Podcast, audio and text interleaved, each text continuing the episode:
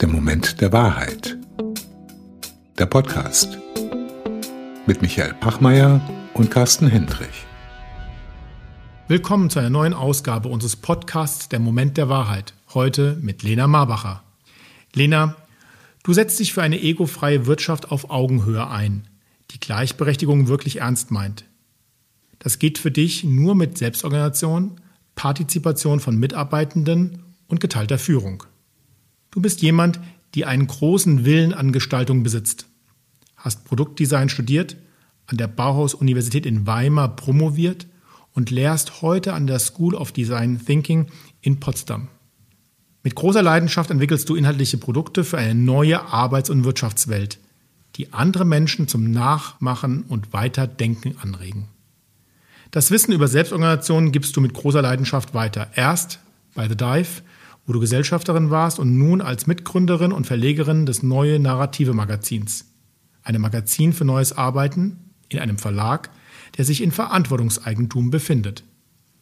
Du sagst, dass es jetzt Zeit ist zu begreifen, dass nur eine verantwortungsvolle Wirtschaft zukunftsfähig ist und forderst mehr demokratische Organisationen, die wirklich Chancengleichheit leben und Augenhöhe möglich machen. Wir müssen wegkommen, sagst du, von Organisationen, die aufgebaut sind wie Pyramiden und hinkommen zu netzwerkartigen Strukturen. Du bist überzeugt davon, dass es das beste Zeichen wäre, wenn es auf einen Schlag 20.000 Kündigungen bei der Deutschen Telekom oder Daimler geben würde, weil die Beschäftigten auf die bestehenden Organisationsformen einfach keinen Bock mehr haben. Um dich nicht misszuverstehen, du glaubst nicht an ein Arbeiten ohne Hierarchien, aber sehr wohl an ein Arbeiten mit geteilter Verantwortlichkeit, in denen Führung ohne Command and Control auskommt und emotionale Kompetenz bedeutet. Lena, über all diese Themen schreibst du, sprichst du und streitest du mit Leidenschaft, auch vor Publikum. Und heute mit uns. Lena, schön, dass du heute unser Gast bist. Dankeschön. Ich freue mich, da zu sein. Lena, wir sind ja hier bei dem Moment der Wahrheit und ich weiß von dir, dass es ähm, auch bei dir einen Moment der Wahrheit gab im Hinsicht auf ja, Menschen, die dich führen wollten oder durften oder sollten. Was war das genau für ein Moment der Wahrheit? Ja, ich weiß gar nicht genau, ob äh, ich mit denen nicht zurechtgekommen bin oder die nicht mit mir. Also ich hatte eine mh, hm, Begegnung, wo ich mich in einer Situation wiedergefunden habe, in der ich relativ viel Gestaltungsimpuls in eine Organisation reingebracht habe und die Führungskraft, das war kein großes Unternehmen, diesen Gestaltungsimpuls gar nicht so richtig gut fand. Also diese Führungskraft fand eigentlich eher, dass ich mich da einmische, so ein bisschen ungefragt in Bereiche wie Strategie und auch so ein bisschen in Business Case Entwicklung, in die ich mich gar nicht unbedingt hätte einmischen sollen.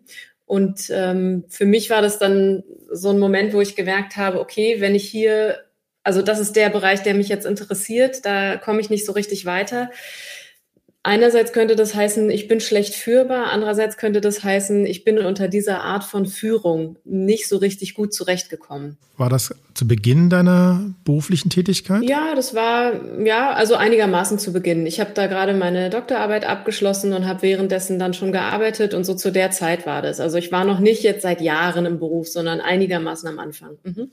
Weil das geht ja oft vielen jungen Menschen so, wenn sie zum ersten Mal in das Berufsleben reinkommen, zum ersten Mal einen Chef oder eine Chefin haben, dass man da ja auch so ein bisschen mit dem eigenen Bild und mit dem Fremdbild kämpfen muss. Ist das einer der Gründe gewesen, warum du vielleicht nicht gut mit denen zurechtgekommen bist oder die mit dir? Ja, sagen wir mal so, es hatte, glaube ich, nicht mit meinem eigenen Selbstbild und Fremdbild zu tun, sondern eher damit, dass ich gemerkt habe, Führung bedeutet für mich nicht zwangsläufig an die Hand genommen werden, sondern ist eher ein Miteinander. Ich habe in meinem Studium keinen Frontalunterricht erlebt. Ich habe äh, ja Produktdesign studiert an einer Kunsthochschule und da ist die Art des Miteinanders sehr kollegial, man duzt sich, man steht gemeinsam in der Werkstatt und überlegt sich, äh, welchen Werkstoff man für welche Art von Entwurf jetzt besser verwenden könnte und trinkt dabei zusammen einen Kaffee. Also es ist eine ganz äh, kollegiale Art, miteinander umzugehen. Das heißt, ich war das auch nicht aus meiner Hochschule gewohnt, dass ich quasi mit Autoritäten in dieser Form umgehen muss. Und äh, deswegen war ich dann auch so ein bisschen überrascht, beziehungsweise man könnte auch sagen, ich war enttäuscht, weil ich dachte, über diesen Punkt sind wir doch hinaus. Wir müssen doch miteinander darüber reden können, was sinnvoll für die Organisation ist, weil das war ja mein Ziel. Ich wollte ja etwas Sinnvolles für die Organisation machen und hatte das Gefühl, es geht hier ums Prinzip. Und das bedeutet, hier entscheide ich. Und das finde ich absolut äh, unlogisch und nicht verständlich, wenn doch das eigentliche Ziel ist, äh, eine gute Organisation zu bauen.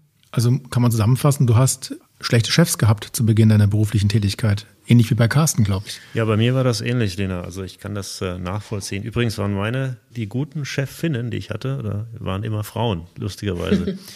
ähm, ich weiß nicht, woran das liegt, aber mich hat auch in meinem ersten Job eine Frau besonders geprägt. Da ich, war ich noch im Praktikum und äh, bin aber auch, äh, war damals in, in einer Bank und wir haben diese Jahr 2000 Geschichte gemacht. Das ist schon ewig her und äh, bin da auch in dieser Männer Anzugträger-Domäne. Als Student habe ich meine Diplomarbeit geschrieben und hatte dort eine, eine wunderbare äh, Frau, die mich sehr, sehr geprägt hat. Und auch in meiner Promotion wieder eine, eine Doktormutter, kein Doktorvater. Mhm. Also es waren interessanterweise interessant, die, die, wirklich die prägenden Persönlichkeiten äh, als Führungspersönlichkeiten waren in meinem Leben immer Frauen. Angefangen mit meiner Mutter, muss ich auch sagen. Aber das kennen viele wahrscheinlich. Lena, gibt es da Parallelitäten zu dir? Mm, nee, nicht, das kann ich nicht unterschreiben. Also ich hatte eine nicht so schöne Erfahrung mit einer weiblichen Führungskraft und eine mit einer männlichen. Und ab dann ähm, habe ich mich sozusagen dem klassischen Muster auch gar nicht mehr bereitgestellt, würde ich mal so sagen.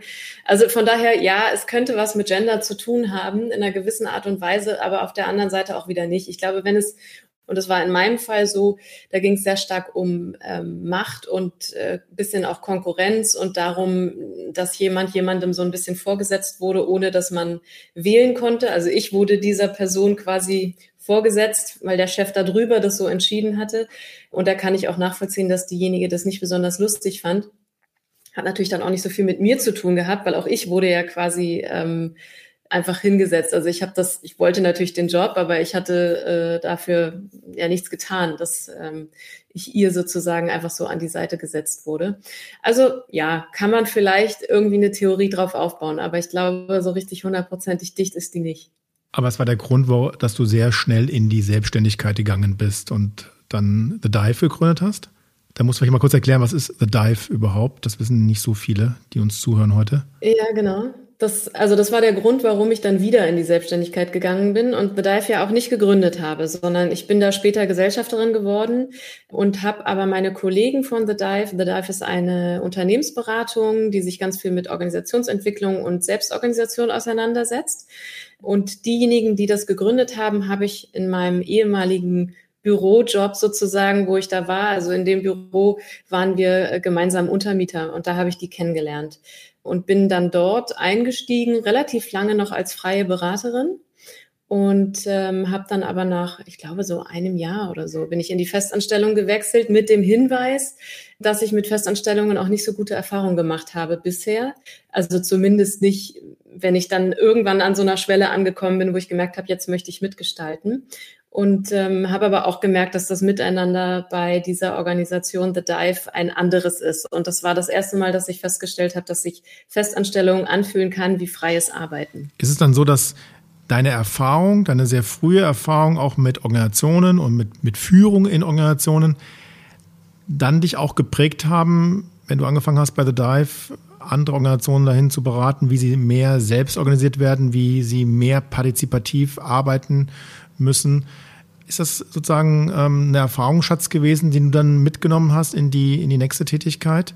Ja, ich glaube schon. Also es ist natürlich ja definitiv so, dass wenn du selbst Erfahrungen gemacht hast und selber jemand bist, der nicht so gerne kontrolliert wird in einem, sagen wir mal, großen Ausmaß, der gerne viel Gestaltungsfreiraum hat und sehr viel über Vertrauen arbeitet und auch ähm, so deutlich besser funktioniert, dann ist es etwas, was ich anderen, die mit mir arbeiten, in der Regel auch angedeihen lasse. Also ich habe immer keinen Grund, erstmal Menschen zu kontrollieren, weil ich immer davon ausgehe, dass die selber wissen, was zu tun ist, wenn sie ihre Aufgabe gut kennen.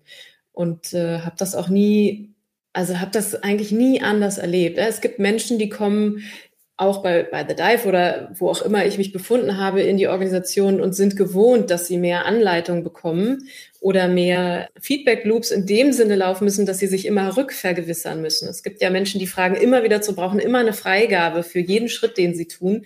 Das ist für mich immer eher ein Kennzeichen dafür, dass sie einerseits unsicher sind und andererseits vielleicht auch gewohnt waren, dass das vorher so sein musste. Ähm, und das habe ich definitiv so nie umgesetzt, weil ich das ähm, auch einfach totale Zeitverschwendung finde.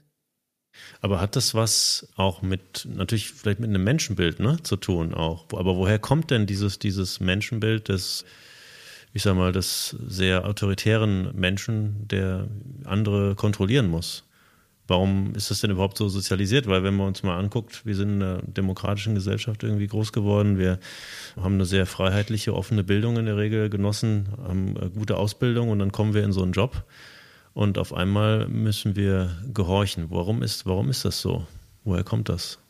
Aber findest du, dass das erst im Job so ist? Wir müssen doch schon in der Schule gehorchen, wir müssen im Grunde genommen auch schon im Kindergarten gehorchen, in der Hochschule gehorchen. Also ich glaube persönlich, wir lernen das sehr, sehr früh und äh, sind, kommen eher in ein sehr hierarchisches Bildungssystem, das ja zum Teil jetzt gerade hierarchischer ist als das, äh, als manche äh, Unternehmen, die du so vorfindest. Also deswegen glaube ich, das lernen wir sehr, sehr früh und es prägt ja nicht nur äh, das, was wir sozusagen tun, womit wir konfrontiert sind. Auch unsere Familien sind ja hierarchisch aufgebaut. Das will ich gar nicht in Abrede stellen. Das ist ja in gewissermaßen auch sinnvoll, wenn jemand noch nicht die äh, geistige Fähigkeit eines Volljährigen hat. Aber ich glaube, dass wir auch in, in Filmen, in Geschichten, in Liedern, in Büchern, die wir lesen, da kriegen wir das ja, das wird ja immer wiederholt. Wir erzählen da ja im Endeffekt die Geschichten, die wir halt aus der Realität kennen. Und wir kennen es deswegen gar nicht so sehr anders. Das ist, finde ich, eher so die Frage. Also warum, warum wir so sind und warum wir deswegen automatisch glauben, wir müssten einander kontrollieren, das, das ist für mich gar nicht so verwunderlich. Und wo siehst du im Bildungssystem, in, konkret in den Schulen, diese Hierarchie oder auch an den Universitäten? Du hast ja selber gesagt, dass du in Weimar studiert hast und das sei das ja ganz anders gewesen. Da sei es eher ein Verhältnis mit den Professoren auf Augenhöhe. Ja, ich glaube aber meine Art der Hochschule ist eine, sagen wir mal, halbwegs außergewöhnliche. Ne? Also wenn wir meine Kommilitoninnen aus anderen Studiengängen berichtet haben, dann waren das Hochschulen, an denen 140, 200, 300 Leute in Vorlesungen sitzen und unten steht jemand und sagt ihnen, ähm, also informiert sie über einen Inhalt, den sie lernen müssen. Äh, und bei uns war es eben so, dass wir projektbasiert gearbeitet haben und wir haben uns quasi zu zweit dann zusammengeschlossen, gemeinsam äh, Entwürfe erarbeitet, entsprechend beim Produktdesign in Werkstätten abgehangen, Modelle gebaut und so weiter, dann mit unserem Professoren und Professorinnen Feedbackgespräche darüber geführt.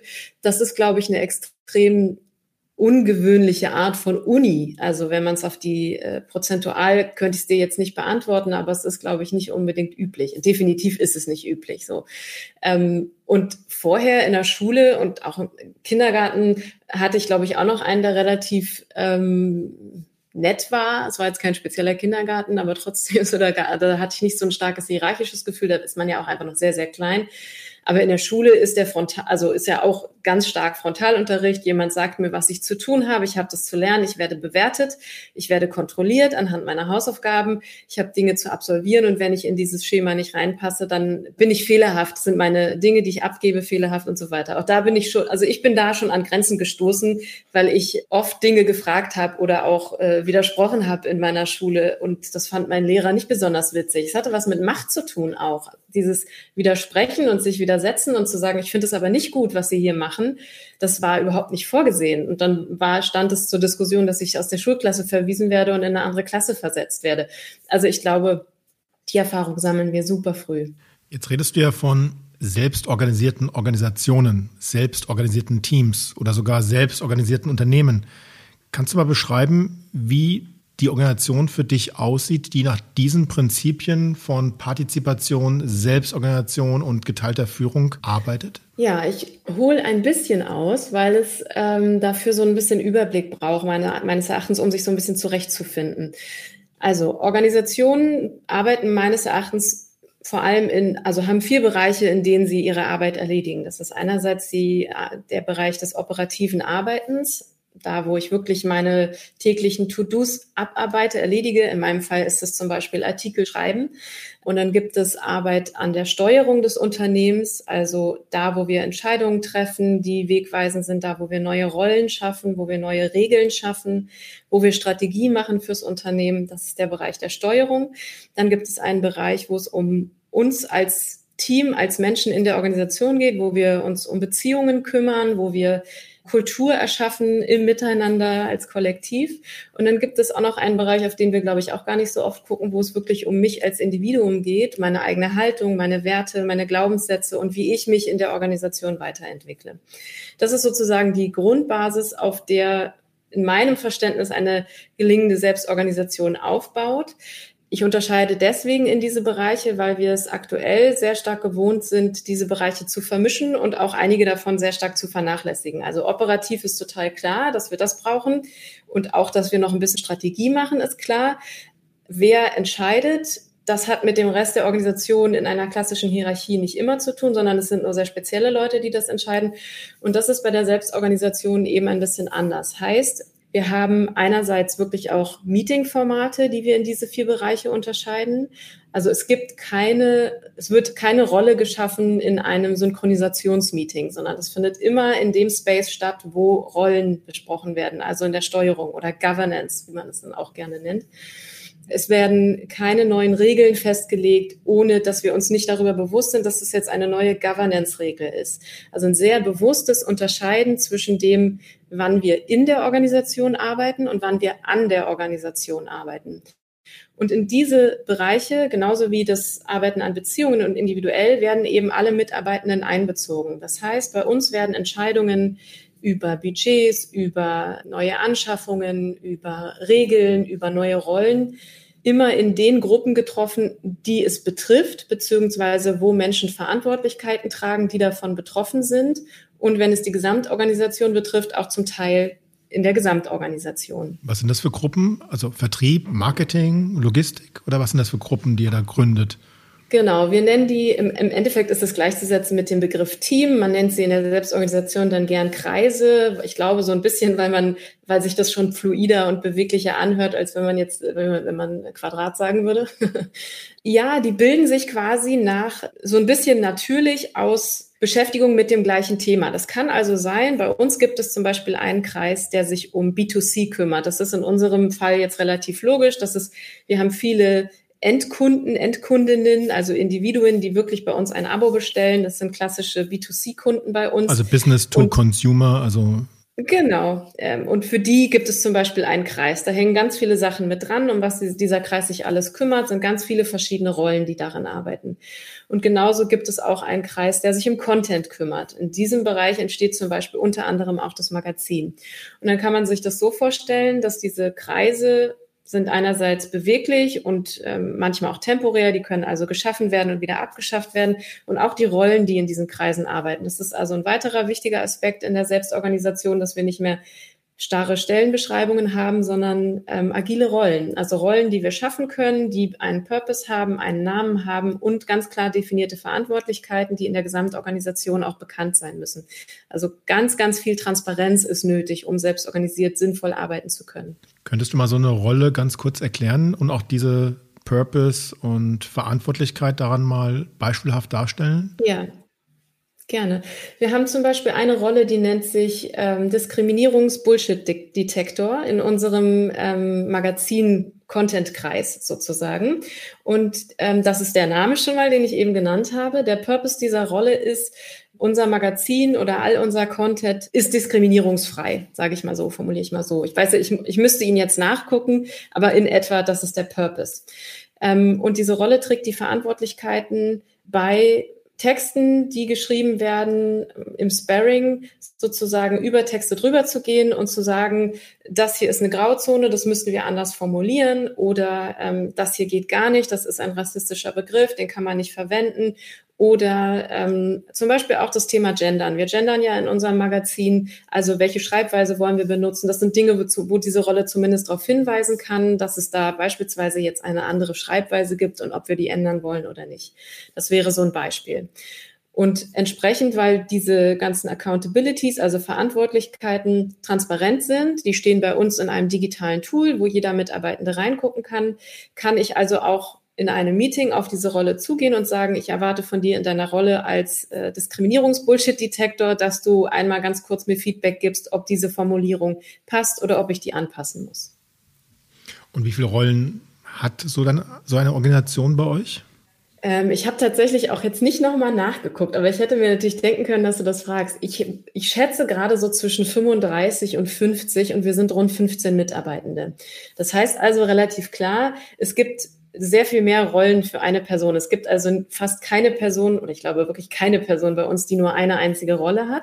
Man kann sich das auch so ein bisschen so vorstellen. Also wenn jeder, jede von uns jetzt mal den eigenen Kalender und die E-Mails durchguckt und da nach all den Aufgaben schaut, die wiederkehrend immer wieder erledigt werden von mir als Person, dann ist das ein großes Kennzeichen dafür, dass sich dahinter Rollen verbergen. Und dann kann man Rollen natürlich sehr, sehr klein schneiden und sagen, ich bin zum Beispiel dafür zuständig, dass die Fenster geöffnet werden und wir regelmäßig lüften. Ich kann das aber auch ein bisschen größer fassen und sagen, ich bin ähm, für die Gesundheit der Mitarbeitenden im Büro zuständig.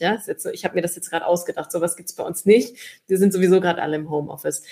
Aber daran kann man so ein bisschen variabel schauen, wie viele Rollen oder wie wenig Rollen braucht. Das ist, es ist immer so ein bisschen eigener Aushandlungsprozess. Wann macht es Sinn, eine Rolle zu schaffen und wann fängt man eigentlich an, 150 Rollen zu schaffen und es wird viel zu kompliziert.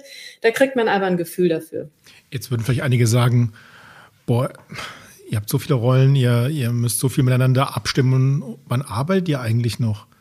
Führt diese Form von Organisation dazu, dass ihr schneller, agiler, anpassungsfähiger seid oder ist der Kommunikations- und Abstimmungsaufwand so groß, dass ihr auch ineffizienter werdet? Nee, wir werden tatsächlich effizienter. Und der Grund ist, dass natürlich Rollen diese Verantwortlichkeiten haben, von denen ich gerade gesprochen habe, damit sie in ihrem Verantwortungsbereich selbstständig entscheiden können. Das heißt, wenn ich dafür zuständig bin, dass ein Text ähm, lektoriert ist, dann kann ich auch entscheiden, wann der Text gut ist in, meinem, in meiner äh, Rolle als Lektorat und sagen, wann er ins Korrektorat kann. Also ich kann diese Entscheidung treffen. Dazu muss ich niemanden in der Organisation fragen, so wie ich beispielsweise habe die Rolle beim Magazinprozess, die Rolle, das Cover zu erstellen, mit gemeinsam äh, mit einer Illustratorin oder einem Illustrator. Das heißt, ich bin dafür zuständig, dass wir einen Spruch haben auf dem Cover, der Menschen davon überzeugt, dieses Magazin gerne lesen zu wollen. Ähm, und ich bin dafür verantwortlich, dass das Magazin so gut aussah wie noch keins davor. Und ich bin dafür verantwortlich, dass wir eine Bildsprache haben, die uns entspricht und die den Inhalt des Magazins gut transportiert.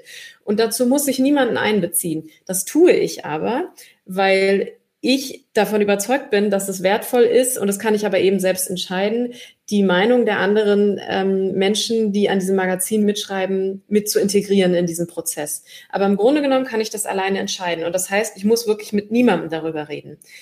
Dinge, die nicht in meinem Verantwortungsbereich liegen oder wo ich an einer Schnittstelle zu jemandem bin, das ist ja passiert ja relativ schnell, dass ich dann ähm, eine andere Rolle sozusagen in ihren Aufgabenbereich hineingreife oder weiß, ah, das ist eigentlich die Verantwortlichkeit von meinem Kollegen Martin beispielsweise, dann muss ich ins Gespräch gehen. Und was wir dann machen, ist, wir arbeiten spannungsbasiert.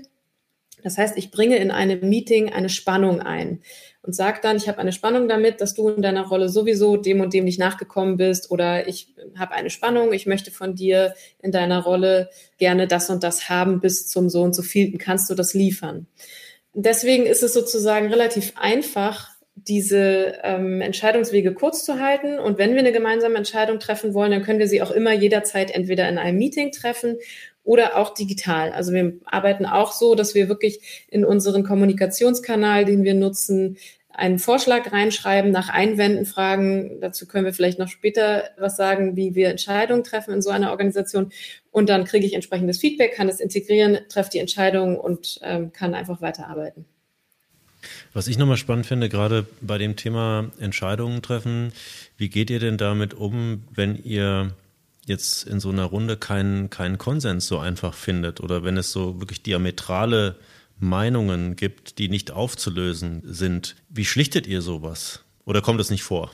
Es gibt schon auch mal unterschiedliche Meinungen, wo wir nicht sofort auf einen Nenner kommen. Das gibt es schon. Aber es gibt es nicht so häufig, weil wir nicht nach Konsens suchen, sondern unser Prinzip, nach dem wir entscheiden, ist Konsent. Also das gleiche Wort wie Konsens, nur statt dem S hinten ein T. Und das bedeutet, dass wir eben nicht fragen, seid ihr alle dafür? Das ist ja das, was Konsens macht, also wirklich nach kompletter Zustimmung zu fragen, also noch mehr als demokratisches Entscheiden. Ähm, und Konsent fragt wirklich nur nach schwerwiegenden Einwänden. Das heißt, ich bin dazu aufgerufen, wenn ich etwas verändern möchte, diese Veränderung einzubringen, diesen Vorschlag einzubringen und den zu beschreiben, so dass die anderen ihn verstehen können. Und dann frage ich nach Einwänden in der Kurzform. Und dann kann es natürlich Einwände geben. Einwände bedeutet für uns immer, dass die Frage dahinter lautet, ist diese Idee, jetzt kommen immer so ein bisschen halb Englisch, halb Deutsch, ihr müsst mir das verzeihen, safe enough to try? Also ist mein Vorschlag sicher genug, um ihn auszuprobieren oder schade ich damit der Organisation? Wenn ich der Organisation schaden sollte, dann kann also jemand einen Einwand einbringen und dann kann man sich das bildlich immer so vorstellen, wie ein Mensch schiebt eine Kugel hoch und der Einwand ist der Keil, den wir unter diese Kugel schieben, um sie abzusichern. Das heißt, ein Einwand ist nichts Schlechtes, sondern ist im Grunde immer etwas Positives, weil er meinen Vorschlag noch verbessert. Das, was ich dann mache, ist, ich integriere den Einwand. Also ich berücksichtige, dass jemand gesagt hat, oh, das könnte aber schief gehen, denk doch nochmal bitte darüber nach oder kannst du das vielleicht deinen Vorschlag so und so anpassen, dann wäre es für uns sicherer. Und dann kann ich darüber nachdenken, überlegen, wie ich das mache. Wir können das auch gemeinsam machen, ad hoc im Meeting. Und dann integriere ich das und passe es an und die Entscheidung ist sicherer und besser und dann habe ich sie auch gefällt. Ähm, das heißt, dieses Fragen nach Zustimmung kommt bei uns gar nicht so oft. Also was ich manchmal mache und auch andere in der Organisation ist zu fragen, ähm, ich hab, bin mir selber nicht sicher, habt ihr mal Resonanz? Also ich hole mir einfach nur Feedback. Wie ist deine Meinung? Wie findest du das? Aber im Grunde genommen ist immer klar, wer am Ende eine Entscheidung treffen kann. Ist das mein Verantwortungsbereich? Entscheide ich das selbst? Habe ich das Gefühl, es betrifft die Gesamtorganisation, bringe ich das in ein Governance-Meeting ein und wir entscheiden das, in, also dann kann ich es auch entscheiden, weil ich den Vorschlag eingebracht habe, aber wir entscheiden das in dem Sinne gemeinsam, dass andere Menschen die Möglichkeit hatten, Verständnisfragen zu stellen, dass sie die Möglichkeit hatten, mir Resonanz zu geben und dass sie die Möglichkeit hatten, einen Einwand zu bringen. Was sind für dich die, die, die Vorteile, dass wir mehr und mehr in den Unternehmen und in Organisationen, vielleicht auch in den Verwaltungen, dazu übergehen müssten, in so eine Richtung uns zu verändern. Was ist der, was sind die, die Vorteile von solchen selbstorganisierten Organisationen aus deiner Sicht? Warum sollten wir das tun? Ich glaube, das eine relativ offensichtliche ähm, Problem ist, mit dem wir alle in, in der Welt sozusagen konfrontiert sind als Organisation, ist, dass wir eine sehr komplexe Welt haben, die sich super schnell verändert. Also plötzlich haben wir eine Pandemie, die wir alle total unterschätzt haben. Plötzlich haben wir eine Klimakrise, plötzlich haben wir eine Flüchtlingskrise. So, das sind ja lauter Dinge, die in unserer Welt passieren, wo wir die Ursache, Wirkung gar nicht mehr, diese Kette können wir nicht mehr nachvollziehen. Wir wissen nicht, was genau Schuld daran ist, dass diese Dinge passiert sind, sondern es ist alles sehr komplex geworden. Und Organisationen haben sehr, sehr lange standardisiert gearbeitet und haben deswegen sehr, sehr lange Prozesse und Strukturen etabliert, die auf Standardisierung ausgelegt sind. Jetzt sind wir aber in einer Welt mit diesen standardisierten Organisationen, die auf eine sich ständig verändernde Umwelt reagieren müssen. Und das können sie mit diesen standardisierten Strukturen und Prozessen nicht mehr gut. Das heißt, es ist für Organisationen einfach auf lange Sicht gefährlich, weil es sieht nicht so aus, als würde unsere Welt übermorgen wieder sehr einfach und nur kompliziert sein, sondern sie wird eher noch komplexer werden. Und deswegen ist es für Organisationen quasi sogar gefährlich, daran noch lange festzuhalten, weil sie einfach nicht mehr mithalten können. Also sie werden einfach nicht mehr in der Lage sein, sich entsprechend anzupassen, ihre Business Cases zu verändern oder ihre Business Modelle zu verändern, ihre ähm, Strukturen anzupassen, die sie brauchen, weil sie beispielsweise, wo wir ja gerade herkamen, viel schneller Entscheidungen treffen müssen. Und es ist natürlich auch so, dass immer die Intelligenz der Gruppe größer ist als die eines Einzelnen, der über 50 Menschen sozusagen disziplinarische Führungskraft ist. Vom Wahrscheinlichkeitsprinzip her kann es schon gar nicht sein, dass derjenige immer schlauer ist oder diejenige. Und deswegen glaube ich, ist es wirklich geraten, sich da ranzutrauen. Und auf der anderen Seite geht es natürlich damit einher, dass wir Menschen mehr Gestaltungsmöglichkeit geben, sie mehr hören, ihnen mehr Autonomie geben, mehr Vertrauen geben müssen auch, dass sie in ihren Bereichen, in denen sie wirklich hohe Kompetenz haben, besser entscheiden können als ich, die als Führungskraft beispielsweise viel weiter weg ist vom operativen Arbeiten. Wir haben ja sehr oft noch sagen wir mal, in dieser Management-Ebene Manager, die nicht operativ tatsächlich richtig viel in dem Bereich noch arbeiten. Sie sollen aber Entscheidungen treffen in einem Bereich, in dem sie mindestens ein bisschen weniger Ahnung haben als die eigenen Mitarbeitenden, die die Arbeit erledigen. Und ich glaube, dass es deswegen also auf ganz vielen Ebenen klüger wäre, gesünder wäre. Wir, glaube ich, auch äh, zufriedenere Mitarbeitende haben, die entsprechend beteiligt werden können und so weiter. Es gibt ganz viele Ebenen, die, äh, Ebenen, die dafür sprechen, das so zu machen. Aber ist das äh, wirklich was für die gesamte Organisation oder auch für die gesamte Menge der Mitarbeiterinnen? Weil man könnte sich auch vorstellen, dass, ich sag mal, gerade wenn jemand sagt, nee, ach weißt du was, ich komme gerne morgens um neun und es ist schön, wenn mir jemand sagt, was ich dann so machen soll und ich trinke meinen Kaffee zwischendrin. Ist das wirklich, also stellt gewisse Anforderungen, kann ich mir vorstellen, auch an die, an die Mitarbeiterinnen, ne? Äh, diese Art zu arbeiten, die Verantwortung auch anzunehmen und auch die Gestaltungsmöglichkeiten auch dann äh, nutzen zu können. Was ist denn da deine Sicht drauf? Also siehst du es wirklich breit für die Gesamtorganisation, dass du sagst, also die Unternehmen von morgen sind genau nach diesem Modell gestaltet? Oder gibt es sozusagen beide Welten, vielleicht die, die sich stärker mit dem, mit Innovation und mit Anpassungsfähigkeit und neuen Geschäftsmöglichkeiten auseinandersetzen und dann die, die vielleicht eher das Geschäft skalieren? Und dann gibt es doch wieder ein paar standardisierte Prozesse und da gibt es die andere Welt und beides koexistiert in so einem Unternehmen der Punkt, wenn wir sagen, die meisten Organisationen sind jetzt selbst organisiert, der ist noch eine ganze Weile weg. Also von daher wird, glaube ich, diese Übergangszeit noch eine ganze Weile auch bestehen. Ich glaube, auch da, wo man beispielsweise sehr standardisiert arbeiten kann, braucht man keine agilen Methoden oder so einführen. Das muss man nicht zwangsläufig. Ich glaube aber schon, dass und das hat wiederum mit einem Menschenbild zu tun und der Frage, woher kommt das eigentlich? Ich glaube also schon, dass alle Mitarbeitenden in der Lage sind, selbstverantwortlich zu arbeiten, dass sie grundsätzlich auch gerne Verantwortung übernehmen und dass es deswegen auch für jeden und jede was ist.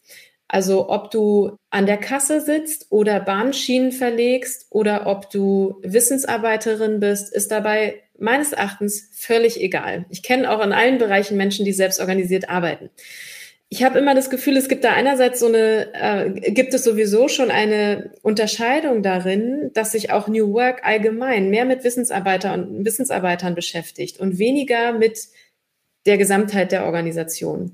Und ich glaube, es schadet ja nicht, also woher kommt dieser Gedanke, dass Menschen nicht gerne Verantwortung übernehmen? Mir wird das immer wieder gesagt, natürlich. Ne? Auch Führungskräfte sind auf mich zugekommen und gesagt, ja, es gibt diese Menschen, die haben einfach keinen Bock und die machen ihren Job und dann gehen die wieder und der Rest interessiert die nicht mehr. Das sind entweder Störenfriede oder es sind so welche, die quasi innerlich schon gekündigt haben oder es sind äh, Menschen, die eben angeblich gerne ihren Stapel auf den Tisch bekommen und dann einfach abarbeiten mit Sicherheit gibt es Menschen, die gerne einfach nur, sagen wir mal, grüne Linsen zu grünen sortieren und gelbe zu gelben. Und das finde ich auch vollkommen okay. Das können sie aber auch selbst organisiert machen. Da. Also da, da braucht es keine Hierarchie für, um sich den Arbeitsalltag dann selbst so einzurichten und um sich eine Aufgabe zu suchen, die so funktioniert. Das hat nicht viel mit Hierarchie für mich zu tun.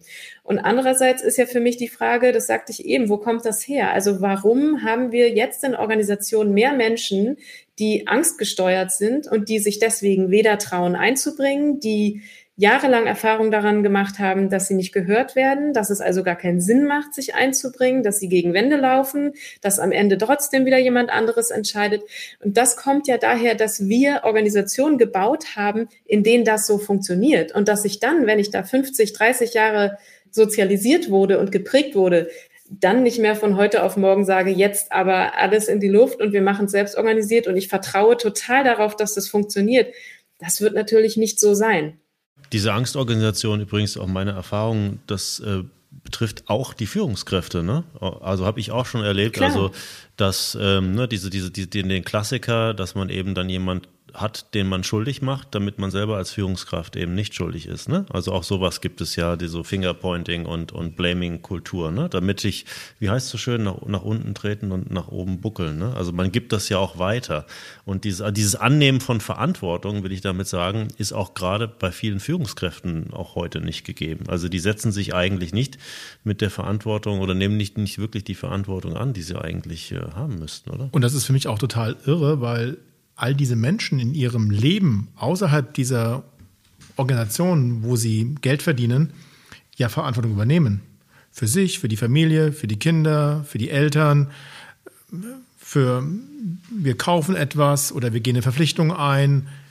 Die treffen ja Entscheidungen jeden Tag in ihrem Leben. Nur wenn die in diese Firmen kommen oder in die Verwaltungen, dann geben die sämtliche Verantwortlichkeit ähm, am Eingang einer Garderobe ab. Und das finde ich immer so irre.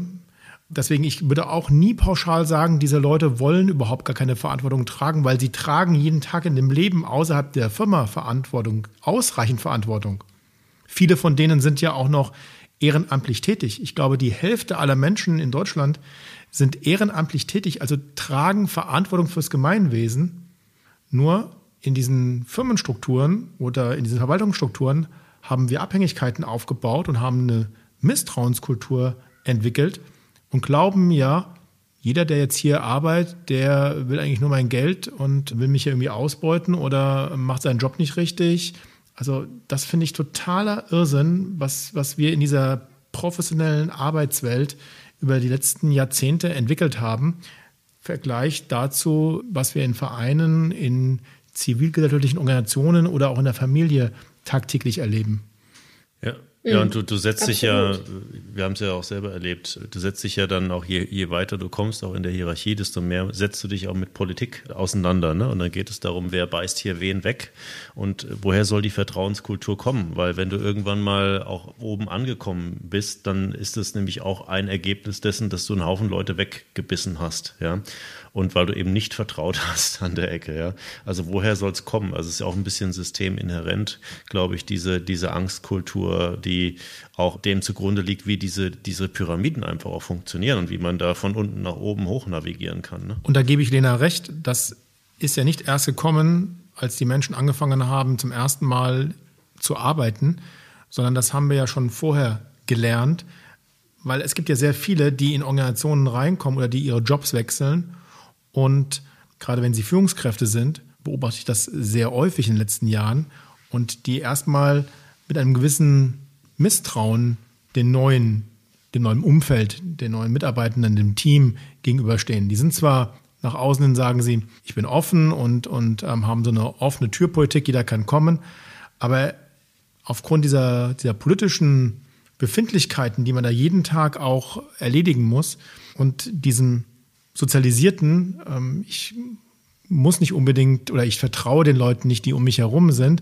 Das ist schon so in uns drin, dass wenn wir irgendwo Neues hinkommen, dass wir auch dieses Verhalten wieder zeigen und das geht dann immer so weiter. Und ich frage mich halt, sind solche Organisationsformen, wie du sie gerade beschrieben hast und für die du ja auch eintrittst und die wir selber, auch Carsten und ich, in unserer Vergangenheit auch ausprobiert haben, sind das die Organisationsformen, die das überwinden, die diese Misstrauenskultur in Organisationen überwinden können.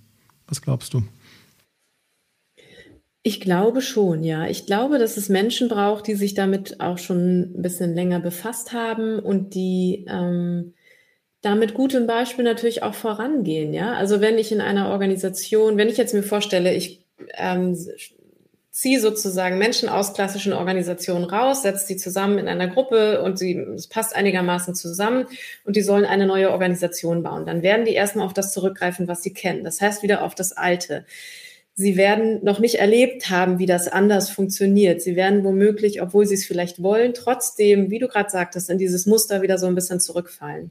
Und ich glaube, dass es deswegen hilfreich ist, natürlich mit Menschen zusammenzuarbeiten oder Menschen dazu zu holen, die in deren Augen womöglich vollkommen naiv mit einer großen Offenheit, Ehrlichkeit, Verletzlichkeit und einem großen Vertrauensvorschuss in, Vorschuss in solche Organisationen reingehen oder das in Organisationen mitbringen, so dass man immer wieder daran festhalten kann, nee, hier ist es anders. Wir sagen uns diese Dinge, wir sprechen darüber. Wir haben keinen Flurfunk, sondern der Flurfunk findet hier in einem Meeting statt. Und es ist vollkommen okay, sich zuzumuten und sich gegenseitig mal zu sagen, was nicht gut läuft hier gibt es keine Geheimnisse. Jeder kann in die Kontoauszüge gucken. Jeder sieht, wie viel Geld auf dem Konto ist. Jeder kann, wenn man das möchte, das haben wir ja beispielsweise auch, sehen, was die anderen verdienen. Wir verhandeln miteinander sogar gemeinsam, wer wie viel, warum verdient. Das ist auch anspruchsvoll und anstrengend, aber das ist möglich. Und ich glaube auch, dass es grundsätzlich für alle Menschen möglich ist. Also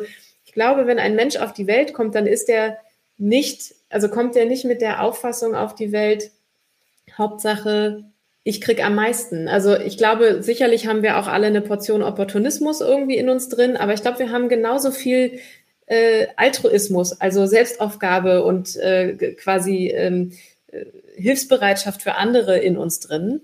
Und da eine Balance zu finden und zu schauen, wie viel wovon braucht es eigentlich und sich auch dabei zu erwischen. Ah, okay, ich glaube, das könnte sein, dass es jetzt gerade egoistisch von mir war spannend, mich dabei zu beobachten, weil natürlich geht das nicht weg. Auch ich bin manchmal egoistisch und habe egoistische Gedanken. Aber ich bemerke das mittlerweile. Ich lasse es mir auch sagen. Und ich finde es natürlich auch nicht immer cool, wenn mir das jemand sagt. Aber ich denke jedes Mal, ja, shit, da hast du gerade irgendwie ein Ego-Thema am Laufen, weswegen du jetzt gerade etwas durchsetzen wolltest, was gar keinen Sinn macht. Und wenn es dann eigentlich darum geht, wie können wir möglichst guten, in unserem Fall, möglichst guten Content bauen? Wie können wir möglichst sinnvolle Organisationen bauen? Wie können wir möglichst viele partizipieren, die an diesem Gesamtwerk sozusagen ja auch mitarbeiten und daran, daran ihre Zeit und Energie reinstecken? Dann glaube ich, dass ein vertrauensvolles Miteinander und Lernen, wie das funktioniert und dass das belastbar ist, das ist, glaube ich, total wichtig. Und auch, dass es das ist auch noch ein ganz banaler Punkt, das braucht auch einfach Disziplin. Diese Prozesse einzuhalten und nicht wieder einschlafen zu lassen und die Transparenz immer wieder herzustellen, so dass es eben gar nicht dieses, das passiert ja auch schon so fast automatisch, ne, dass dann manchmal so, darüber wurde nicht informiert und schwupps, innerhalb von zwei Wochen fühlt sich eine komplette Mitarbeiter- und Mitarbeiterinnenschaft nicht informiert und hat das Gefühl, da werden irgendwelche geheimen Dinge irgendwo besprochen, die die anderen nicht wissen dürfen. Womöglich haben die ehemaligen Führungskräfte das auch nur vergessen, transparent zu machen. Aber das passiert super schnell, dass dann wieder so komische Dynamiken entstehen. Und die besprechbar zu machen, unheimlich wichtig. Ja, du entziehst letztendlich der Organisation und den Menschen in dieser Organisation ihre Machtinstrumente, indem du umgekehrt allen die Regeln erklärst, nach denen hier gespielt werden. Du bist transparent, du kommunizierst auf Augenhöhe, du triffst gemeinsame Entscheidungen und alle kennen diese Spielregeln. Genau. Weil wir sehen ja in vielen Organisationen, dass ja Macht darüber ausgeübt wird, dass halt die Spielregeln nur einigen wenigen so wirklich bekannt sind. Mhm.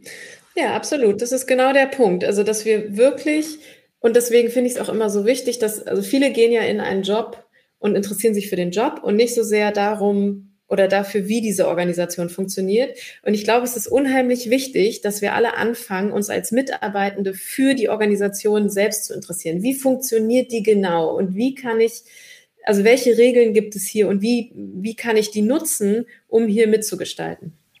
Ja, oder was ist die kulturelle Kodierung? Ne? Also so wie der Lalou das gemacht hat, der hat ja auch im Prinzip in diesem Buch Reinventing Organizations das so sozusagen in bestimmte so fünf Archetypen unterteilt. Ne? Und das ist ja auch immer so ein Thema, dass ich weiß, in welche, welche Arbeitswelt komme ich denn da rein? Das ist ja oft nicht so, so, so transparent erstmal. Ne? Ja. Und dann kann ich mich entscheiden, in welche, welche kulturelle Kodierung, äh, auf was lasse ich mich denn ein. Aber ich kann mir trotzdem vorstellen, dass das, also zumindest auch meiner Erfahrung nach, dass das schon auch einen ziemlichen Anspruch stellt an, an, die, an die Menschen und dass das Ganze auch wie soll ich sagen, auch eine gewisse Zerbrechlichkeit hat. Also ich habe zwei Dinge erlebt. Das eine, dass äh, obwohl praktisch Menschen sagen, gerade wenn sie jung sind und von der Uni kommen und sagen, ja, ich will die Selbstbestimmung und so weiter und ich will dies und jenes und gestalten, aber dass das auch eben mit harter Arbeit zu tun hat. Äh, auf der anderen und, und dass das ein Prozess ist, auf den man sich einlassen muss. Auf anderen, auf der anderen Seite wollen sie dann aber doch wieder zum Beispiel Status, schnelle Promotions und so weiter. Also die schnelle, die, auf der einen Seite die schnelle Karriere, auf der anderen Seite wollen sie diese diese freien Gestaltungsräume. Ne? Das, die wollen eine Checkliste von dir haben. Checkliste von was muss ich was tun, muss ich tun damit, damit, ich auf die nächste Karrierestufe komme? Genau, also auch, das ist genau, das ist praktisch so ein bisschen widersprüchlich. Also es hat auch seine seine Konsequenzen. Ne? Und das das andere, was ich erlebt habe habe, auch in einer Kultur, wo wir das ähnlich hatten, Lena, wie du das, wie du das vorschlägst, auch mit einem, mit einem Team. Wenn du ein faules Ei auf einmal da drin hast, der auch eine gewisse oder die auch eine gewisse Dynamik erzeugt, das kann so ein System auch sehr stören. Also wenn du praktisch dominante Persönlichkeiten haben, hast, die intelligent auch mit Macht spielen können, die auf einmal dann so ein System wieder ins Schwanken bringen und dann wie Konkurrenzsituationen schaffen, Machtsituationen schaffen. Also es hat auch, deswegen bin ich bei dir, Michael, wie du sagtest, es braucht Regeln Regeln, es braucht eigentlich auch eine Governance, es braucht praktisch wie einen Kontrollkörper, weil am Ende ist ja, sind wir Menschen ja alle auch nicht widerspruchsfrei. Ne? Also ich weiß nicht, wie gehst du damit um? Also ich weiß nicht, ob du das schon mal erlebt hast. Also hat so ein, so, wenn jemand mal in so ein System reinkommt, der das System stört, ja, auf so eine Art und Weise, wie geht ihr damit um? Sortiert ihr sowas radikal aus oder hast du sowas schon mal erlebt? Ich weiß nicht. Also mit diese, diese Widerspruchssituation, mit die ich gerade versucht habe, so ein bisschen zu umreißen. Mhm. Also ich kenne das aus Organisationen, in denen noch beide Welten vorhanden ist und in der die alte Welt noch stärker ist. Also in der die alte Welt wirklich noch vorherrschend ist. Und das ist ja in, also in allen großen Organisationen ist die äh, Stand, sagen wir mal, die tradierte Welt ja noch machtvoller als die New Work Welt, nenne ich es jetzt mal so ein bisschen pauschal. Und da kenne ich das natürlich, dass dann Vorstandswechsel ist oder auch einfach nur eine Führungskraft wechselt oder dass es eben solche Rückfälle in so Mechanismen geht, in so Spiele geht und man natürlich auch, also wenn ich jetzt beispielsweise in einem Konzern arbeiten würde, dann wäre ich auch nicht so naiv zu glauben, dass ich nicht natürlich hier noch meine äh, Karriereleiter relativ tradiert hochlaufen kann und das vielleicht auch möchte, weil mir Status eben aus irgendeinem Grund wichtig ist. Und das auch in dieser, und das ist ja auch ein Punkt, das spielt ja auch in dieser Organisation noch eine Rolle. Das ist vielleicht in einer anderen Organisation und in einer anderen Community und Umwelt nicht mehr so wichtig oder es sind dann andere Statussymbole wie eine Bahncard oder so. Aber da spielt es eben noch eine wichtige Rolle und deswegen ist es da, glaube ich, auch noch einfacher, dass diese Störfaktoren ähm, eine größere Macht haben und dann wirklich sowas zum Kippen bringen können. Ich glaube immer einerseits, dass man im eigenen Vorgarten relativ viel machen kann und dass man natürlich auch manchmal Pech haben kann. Also wenn es dann so eine Störung gibt und die ist so massiv, dass man da selber nicht viel entgegenbringen kann, weil dann drumherum die Umwelt vielleicht doch wieder der alten Position mehr glaubt als der neuen, weil die kennt man wenigstens schon. Ne? Also das ist irgendwie überschaubarer und bringt nicht so viel Unsicherheit mit, sich, weil das kennt man wenigstens, ist vielleicht nicht gut, aber ich kenne es. Es ist zwar bitter, aber so ist es, glaube ich, relativ oft. Da kenne ich das schon. In unserer Organisation ist es nicht so und auch habe ich so noch nicht erlebt. Also was ich erlebe, ist natürlich junge Menschen, die aus hierarchischen Bildungssystemen kommen, bei uns landen und sich wundern, dass sie wirklich so viel entscheiden können. Also ich hatte das gerade mit einer Kollegin, die relativ neu dabei ist, die dann die äh, sehr gestaltungswillig ist und die dann trotzdem mich bei der einen oder anderen Sachen fragte. Und dann sagte ich ihr, na, das machst du so, du bringst ein Proposal ein und schmeißt es einfach in unseren Kanal und dann kriegst du Feedback und dann kannst du das einfach entscheiden. Und die dann irgendwann meinte, ey, wie krass, ich will nie wieder nicht selbst organisiert arbeiten, weil ich mir nicht habe träumen lassen, dass ich wirklich so viel Freiraum habe und andererseits aber auch natürlich Punkte habe, an denen ich mich dann mit anderen ein bisschen streiten muss. Also wenn ich in andere Gebiete reinlatsche, muss ich mich natürlich mit Leuten auseinandersetzen und mache auch die Erfahrung, ich kann mich eben nicht durchsetzen. Das heißt, Menschen, die zu uns kommen, sind in der Regel durchaus offen dafür, dass es da anders funktioniert. Aber was ich schon auch erlebt habe, ist, dass das die Schnelligkeit und das Tempo, mit dem wir arbeiten und die sagen wir mal, auch die Erwartung, dass jeder produktiv sich selbst steuern kann, weil das ist ja der zweite Teil, Selbstorganisation betrifft die Gesamtorganisation, Selbstführung oder Selbstmanagement, sagen ja auch manche gern, betrifft eben meine Selbststeuerung. Also wie komme ich damit klar? Wie sortiere ich meine täglichen Aufgaben? Was für ein System habe ich da, um den Überblick zu behalten. Sonst kann mich sowas ja auch schnell überfordern. Umso mehr Rollen ich habe, umso mehr zumindest Komplexität kommt auch in meinen Arbeitsalltag. Ja, also ich habe weiß es gerade gar nicht, wie viele Rollen ich habe, aber ich habe bestimmt zehn. Und natürlich ist es komplexer, als wenn ich nur zwei Rollen habe.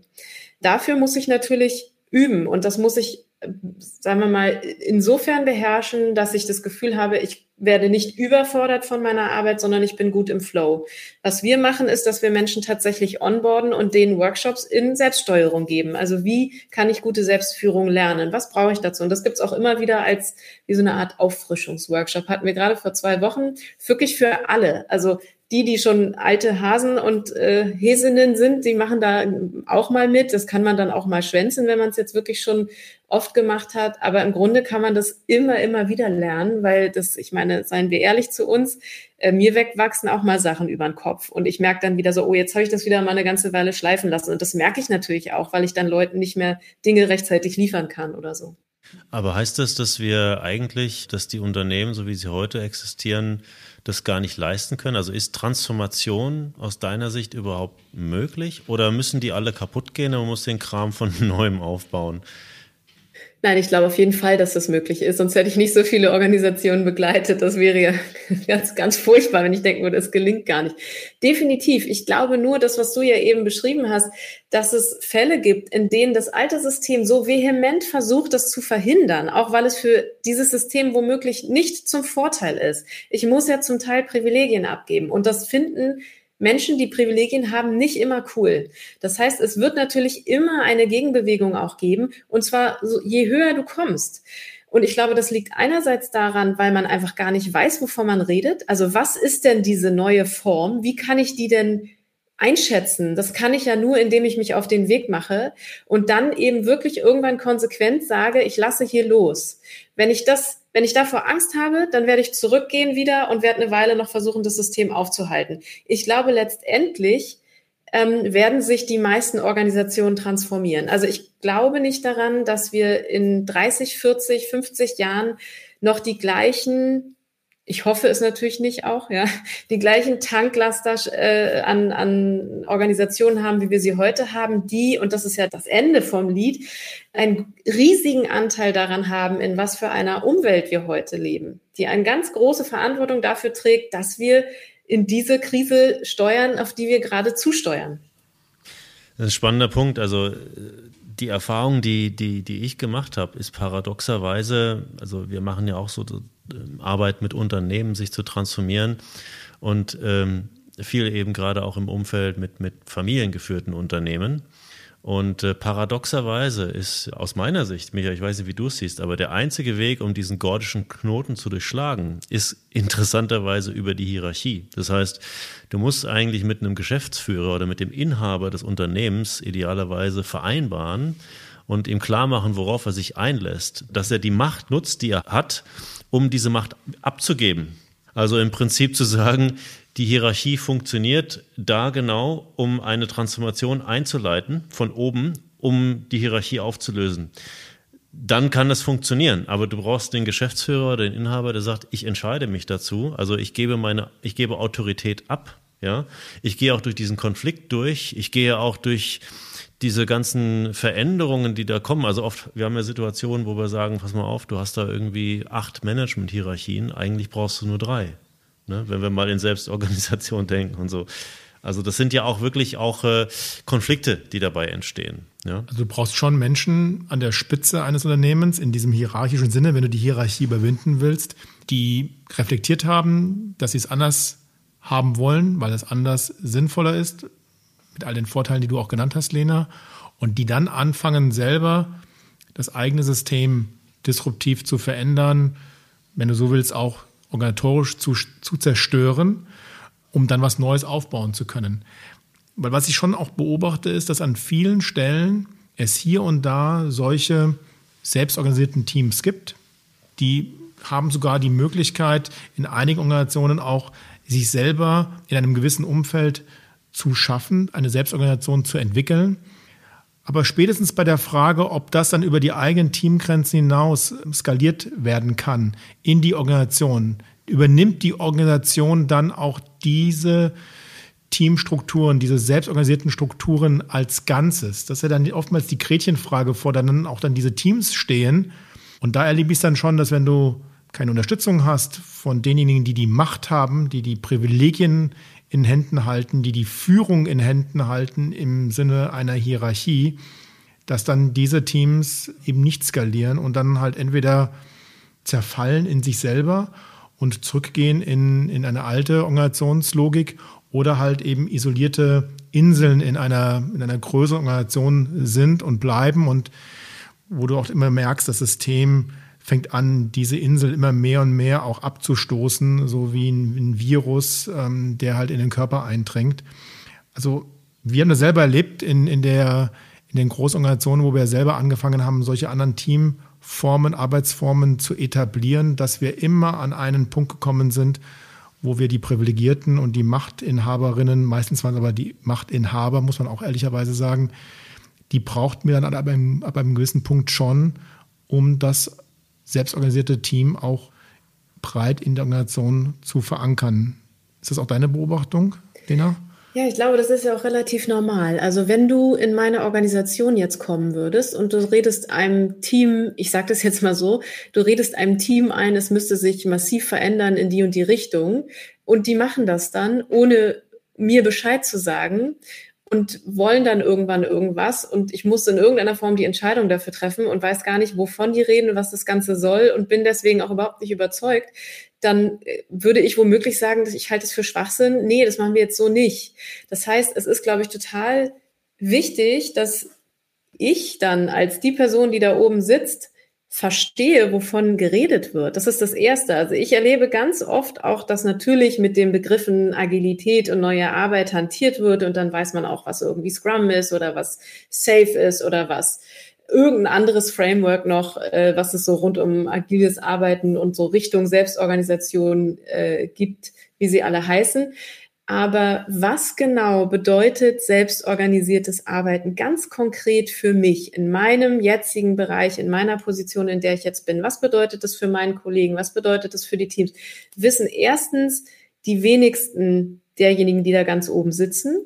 Und um ehrlich zu sein, auch nicht viele der New Work Coaches und Beraterinnen, weil auch von denen natürlich ich weiß gar nicht, wie viel Prozent selbstorganisierte Organisationen es schon gibt. Das müsste man mal rausfinden. Wer mal Lust hat, eine Studie zu machen, ich freue mich über die Ergebnisse. Aber es sind nicht viele. Das heißt, es haben ja auch noch nicht viele Menschen, die diese Organisationen begleiten, jahrelange Erfahrung in zum Beispiel Führungsrollen in selbstorganisierten Unternehmen. Also die können die auch natürlich zwar beraten, die wissen, wie die Theorie funktioniert und die haben vielleicht auch ein gutes Gefühl. Da sind also ganz tolle Menschen dabei. Aber diejenigen, die wirklich selbst erlebt haben, was das für ein Schmerz auch ist und wie unangenehm das auch sein kann, Macht abzugeben und wo man auch sich dabei erwischt zu denken, oh, lass uns das doch einfach jetzt so besprechen. Das, es geht doch jetzt viel schneller. Jetzt beziehen wir den Rest da nicht mit ein. Und nein, Selbstorganisation heißt nicht, dass man immer mit allen alles diskutieren muss. Das habe ich ja vorhin schon erklärt. Aber trotzdem hat man schnell manchmal noch den Glauben und dann, ach, man sitzt jetzt gerade zusammen und dann macht man einfach mal so, wie man es bisher gemacht hat. Das geht ja auch, merkt ja keiner. Ich glaube, das muss muss man wirklich verstanden haben, was es dann in aller Konsequenz bedeutet, um dann daraus zu merken, es ist gar nicht so schlimm. Also es ist nicht so schlimm, sondern wenn wir wirklich, und das ist nämlich etwas, was ich in Frage stelle, alle gemeinsam das Ziel haben, aus dieser Organisation eine wirklich sinnvolle, gut und verantwortlich wirtschaftende Organisation zu machen. Wenn das das Ziel der gesamten Mitarbeiterinnen und Mitarbeiter inklusive der Führungskräfte da drin ist, dann sollten wir den besten Weg finden, um uns in der Welt, die uns umgibt, immer wieder selbst anpassen zu können. Dann brauchen wir entsprechend die Strukturen dazu und dann brauchen wir entsprechend die Art von Führung dazu und die, und die Rollen dazu, um das zu schaffen. Und dann ist die Frage eigentlich relativ schnell beantwortet. Das macht total Sinn. Das, woran es scheitert, ist, sind immer die Menschen. Und natürlich wird es immer an denen scheitern, die die Macht haben, solange sie sie noch haben. Das heißt, äh, das, ich, das würde ich voll unterschreiben. Ich glaube, man kann mit, auch mit Teams anfangen, die nicht direkt ganz oben sitzen, das schon, aber die Führungskraft, die daran beteiligt ist, muss mindestens immer Ja sagen. Und wenn es dann um Skalierung geht, das ist ja das, worauf ihr eben eingegangen seid, und ich wirklich davon ausgehen möchte, die gesamte Organisation wird eine Selbstorganisation, dann muss am Ende natürlich Vorstand, Vorständin und wer auch immer ganz oben sitzt, davon überzeugt sein und idealerweise es auch schon vorher verstanden haben, was das heißt, um dann nicht irgendwann wieder auch selbst auf die Handbremse zu treten und zu sagen, oh nee, stopp, das wird mir jetzt hier doch zu wild. Also ich gebe dir recht, das Ausprobieren ist mit Sicherheit ein Erfolgsfaktor, aber ich glaube, wir brauchen auch andere Bilder. Weil wenn du mal dir überlegst, an wen wir uns orientieren, wenn wir über Führung reden, dann kommen auf einmal die Motivationscoaches, es kommen die Leistungssportler, in der Regel immer Einzelsportarten, auch spannend. Es kommen Navy SEALs, also es kommen ganz komische Rollenbilder in die Unternehmen rein und erklären dann den Führungsteams leistungsorientiert, Zielorientierung, Führung, aber ehrlicherweise immer im kompetitiven Sinne, immer im Wettbewerbssinn, immer im Sinne von Hierarchie. Bräuchte es nicht eigentlich andere Bilder, andere Vorbilder? Und wo würden wir diese Vorbilder deiner Meinung nach finden, wenn wir danach suchen wollen? Ja, also andere Bilder, glaub, also du brauchst definitiv, das finden wir auch in unserer Sprache wieder, dass wir ja sehr oft noch zumindest Sprache benutzen, die entweder sehr mechanisch, sehr an Maschinensprache erinnert oder auch an militärische Sprache, die wir benutzen, ob es einen Chief War Executive gibt oder Officer, ne? Ja. Was hast du gesagt? ich sage Chief Executive Officer, das sind ja alles militärische Begriffe eigentlich, ne? Ja. Diese ganzen Management-Hierarchie-Ebenen, ne? Das ist auf der Offizier, ne? Absolut. Genau, also da, und da gibt es ja wirklich etliche von, ne? Ob man dann von also jemanden an der langen Leine laufen lassen oder äh, ob, ob wir davon sprechen, dass wir jetzt irgendwie eine, einen Angriff starten müssen, um mehr Marktanteil zu haben oder so. Das ist ja total üblich. Ähm, und das hinterfragen wir natürlich ganz selten, aber Sprache definiert unser Denken. Also das, das ist, glaube ich, ein großer Hebel, an dem wir was machen sollten. Deswegen setzen wir uns ja auch viel mit Sprache auseinander.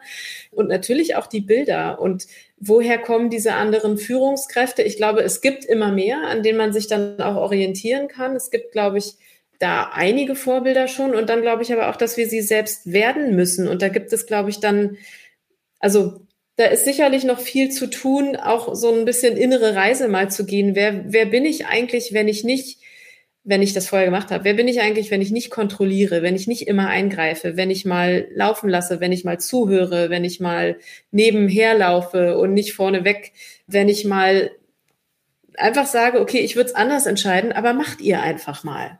Also sich so ein bisschen mehr zurücklehnen und in eine zweite Reihe mich zu begeben, ich müsste jetzt gerade ein bisschen grübeln, wer ist da jetzt ein perfektes Vorbild? Es gibt sie auf jeden Fall. Wir beschreiben im Heft ja auch immer wieder ein paar.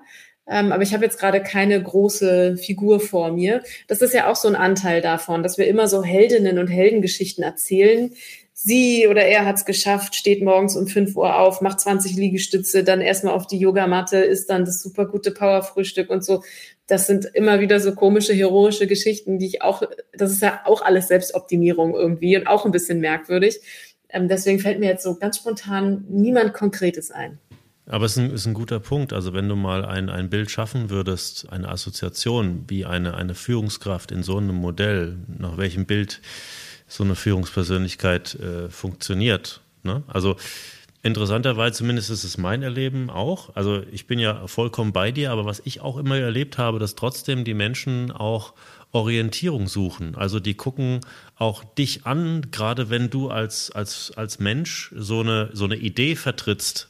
Ja, und sagst also zum Beispiel, ich baue jetzt meinen Laden, meine Organisation, mein Team nach diesen Prinzipien auf. Das heißt, du vertrittst auch die Idee, weil irgendwo steht und fällt am Ende doch auch gerade so eine Idee, habe ich zumindest erlebt, doch auch gerade mit dem, der sie einpflanzt. Ne? Der vielleicht auch gerade dann äh, vorgeht, pioniermäßig, auch sagt, ich traue mich, ich weiß, das ist hier ein hierarchischer Laden, ich werde mir eine Menge Ärger einhandeln, aber ich mache das jetzt einfach, weil ich glaube, das ist gut für uns. Und am Ende orientieren sich die Leute doch irgendwo an dich aber vielleicht eher so auf eine natürliche Art und Weise. Nicht, weil du alles besser weißt und weil gleich fachlich in verschiedenen Situationen die viel bessere Entscheidungen können als du, aber du bist irgendwie eher so eine Art, ich weiß nicht, emotionales Rückgrat oder sowas. Also ja. was ist die Funktion, was ist die Funktion einer, einer Führungskraft in, in, so einem, in so einem Modell, wenn du mal ein Bild schaffst dafür?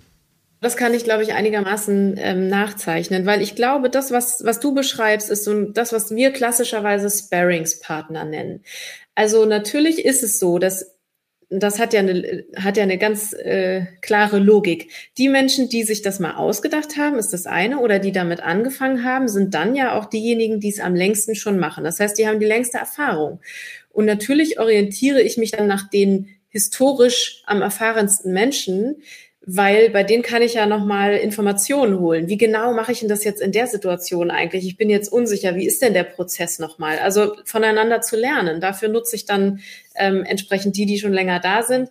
Die sind dann nicht zwangsläufig immer in Führungsrollen, aber es kann eben gut sein, weil die die Regeln, das ist ja genau das Problem, also nicht Problem, sondern genau das Thema gewesen von, von eben schon, die beherrschen die Regeln einfach am besten. Also kann ich auch die Regeln von denen am besten lernen und mir abgucken.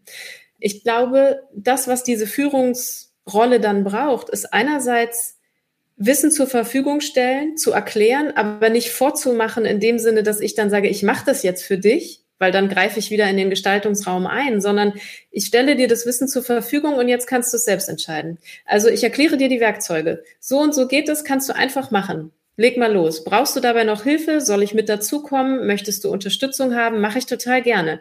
Aber ich bin, du leitest dieses Meeting, ich komme dazu und du sagst mir, was du von mir brauchst. Damit kann ich ja trotzdem Selbstverantwortung an diese Person abgeben, die gegebenenfalls noch Orientierung benötigt. Und das ist ja vollkommen normal. Also wenn ich in einen neuen Bereich in der eigenen Organisation komme, dann brauche ich auch Orientierung. Und wenn ich jetzt zum Beispiel in den Bereich Social Media bei uns gehen würde, wo jemand anderes die Rolle hat und auch die größere Expertise hat, dann würde ich mich an dieser Rolle orientieren und würde fragen, wie machst du das jetzt genau? Kannst du mir das mal erklären? Also das ähm, ist, glaube ich, normal. Und in dem Moment übernimmt er natürlich auch eine Art von Führungsrolle. Ob wir die dann gleich so benennen oder ob das jetzt erstmal auch ein natürlicher Prozess ist, dass immer da, wo jemand besser Bescheid weiß, automatisch mir natürlich Anleitung geben kann und womöglich auch manchmal muss, weil ich eben danach frage.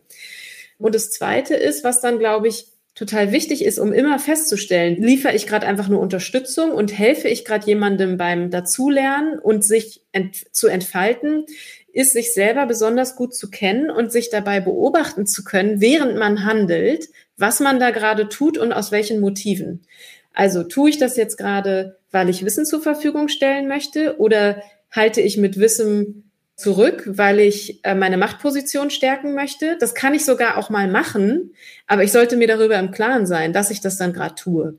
Und das ist, glaube ich, eine ganz große und wichtige Kompetenz, immer wieder sich selbst dabei zu erwischen und beobachten zu können, was man gerade tut, während man es tut. So Helikopterperspektive einzunehmen. Oder ich sage immer dazu, ich habe so einen Planeten, auf dem ich manchmal sitze und mich selbst beobachte.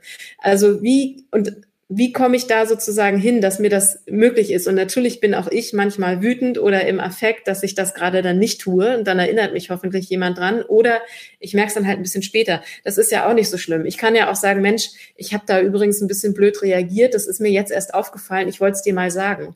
Ist total okay, passiert auch in der Selbstorganisation, ist überhaupt kein Problem. Dafür gibt es Feedbackrunden, dafür kann ich auf meine Kolleginnen und Kollegen zugehen und mit denen dann sprechen. Und wie ich dann dahin komme, auf diesen Planeten reisen zu können, das hat, glaube ich, einfach damit zu tun, wie oft ich mich in meinem Alltag hinterfrage. Also das ganz banale Reflektieren, das ist ja auch schon, äh, ist ja schon vielen Menschen klar geworden, dass Reflektieren hilft.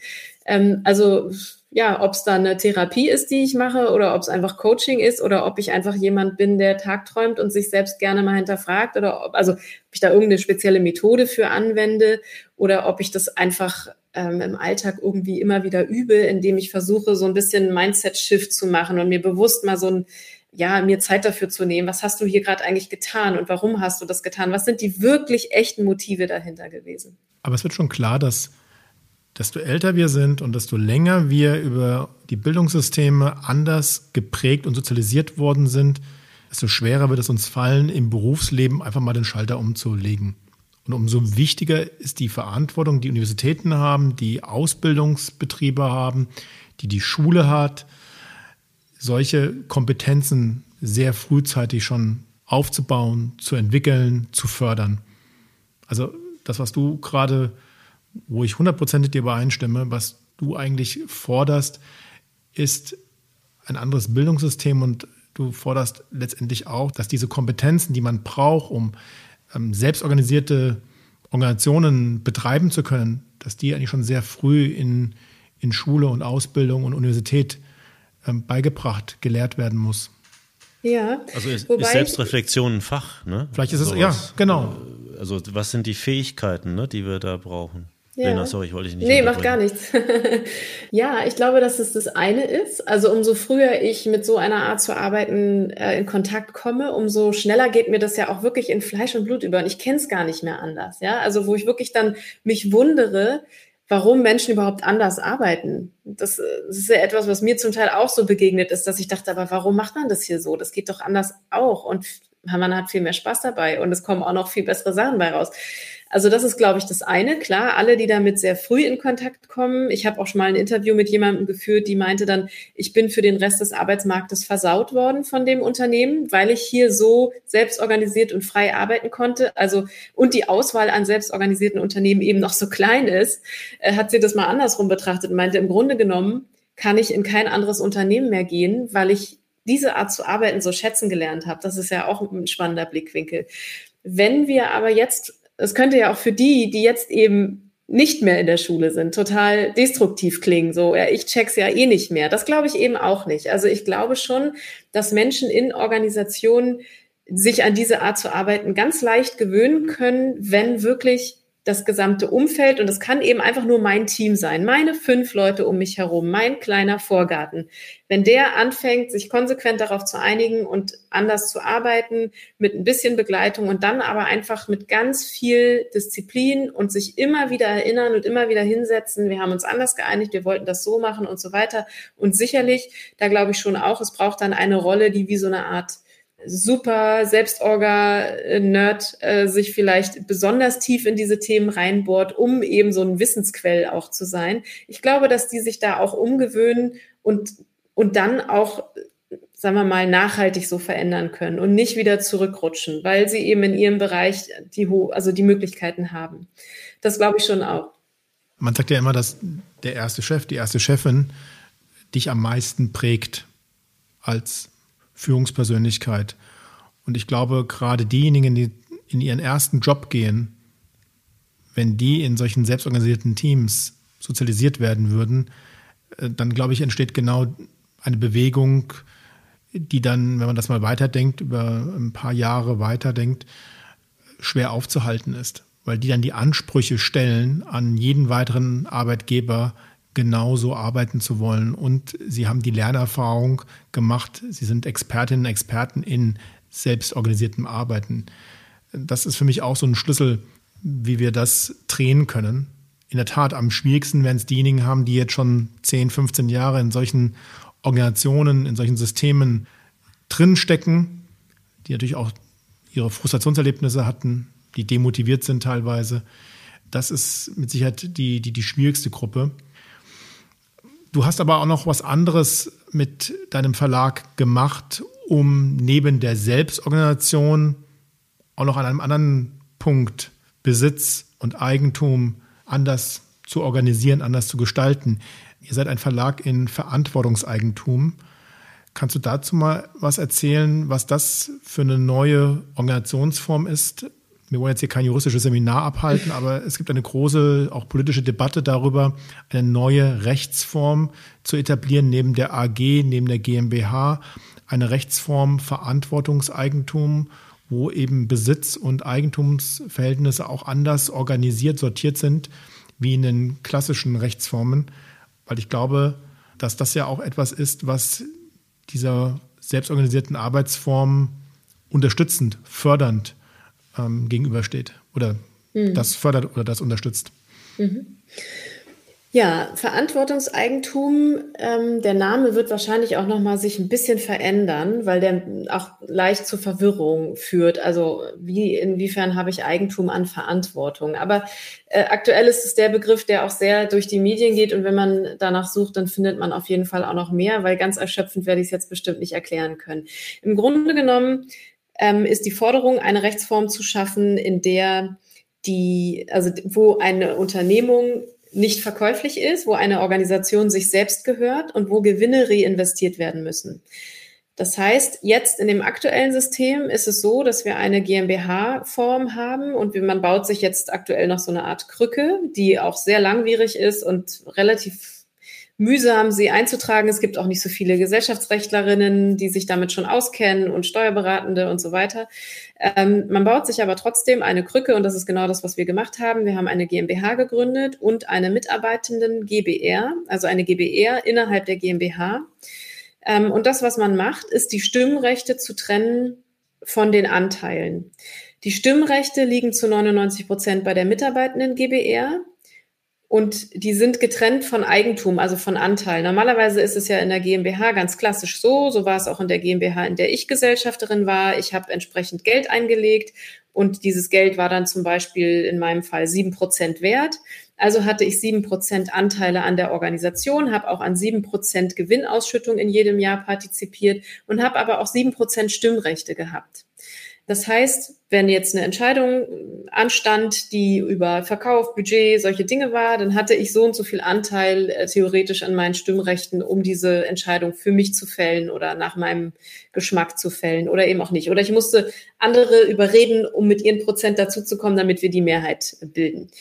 Ähm, und diese Anteile sind ja beispielsweise auch oft bei Investoren und Investorinnen, die kaufen, also die geben Risikokapital, bekommen entsprechende Anteile und können dann mitbestimmen über die Organisation. Deswegen passieren so Dinge, dass Startups sich Investoren, Investorinnen holen und dann sagen die, ich sage das jetzt mal so ganz banal und platt, das ist ein bisschen komplizierter, äh, ihr werdet jetzt irgendwie 100 Leute einstellen und sehr viel größer und ähm, müsst das und das effizienter machen und da und da ein bisschen die Löhne drücken, damit wir hier mehr Effektivität haben und sich mein Risikokapital auch am Ende mehr auszahlt. Das ist oft nicht das, was sich Menschen, die diese Startups mal gegründet haben, gedacht haben. Manche machen es aber auch ganz bewusst so. Heißt, das haben wir voneinander getrennt. Man kann unser Unternehmen nicht verspekulieren und wir haben Investorinnen und Investoren sogar drin. Und der zweite wichtige Punkt ist, ich habe ja von 99 Prozent gesprochen, Stimmrechten, die bei der Mitarbeitenden GBR liegen, in der also unsere Mitarbeitenden Mitglieder sind, sondern es gibt noch ein Prozent und das liegt bei einer Stiftung, die ein Vetorecht haben. Und die einzige Funktion, die die haben, ist ein Vetorecht auszuführen. Und zwar dann, wenn wir Verkaufsabsichten haben oder wenn wir unsere Gewinne rausziehen wollen, also uns Gewinne ausschütten wollen würden. Was ist für eine Stiftung? Die nennt sich Stiftung Verantwortungseigentum oder Purpose Stiftung. Das heißt, das sind ähm, Menschen, die sich genau diese Rechtsform ausgedacht haben und nur zu diesem Zweck diese Stiftung gegründet haben, weil ich könnte mir ja auch, also Organisationen können ja auch selbst Stiftungen gründen. Bosch hat eine Stiftung, viele, viele andere große Unternehmen haben das auch. Bosch ist übrigens auch in Verantwortungseigentum geführt.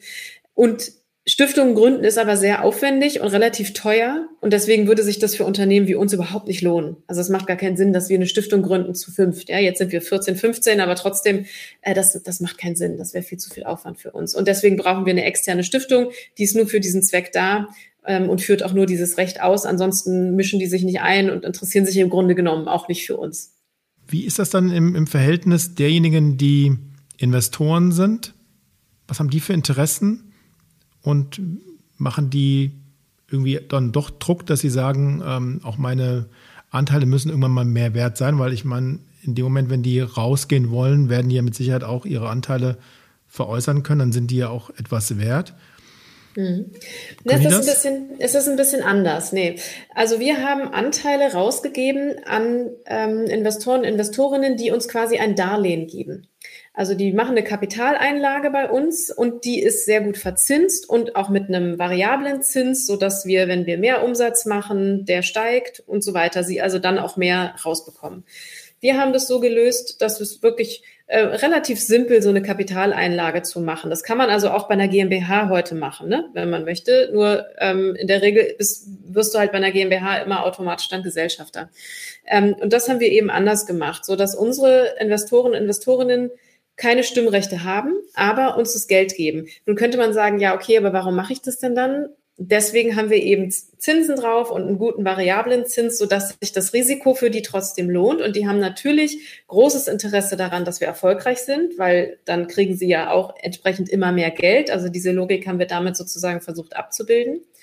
Und sie, das ist auch ein ganz spannender Moment, weil wir natürlich auch nicht sicher waren, wie viele Investorinnen und Investoren gibt es denn, die in so ein eher impact-orientiertes Unternehmen ähm, investieren wollen?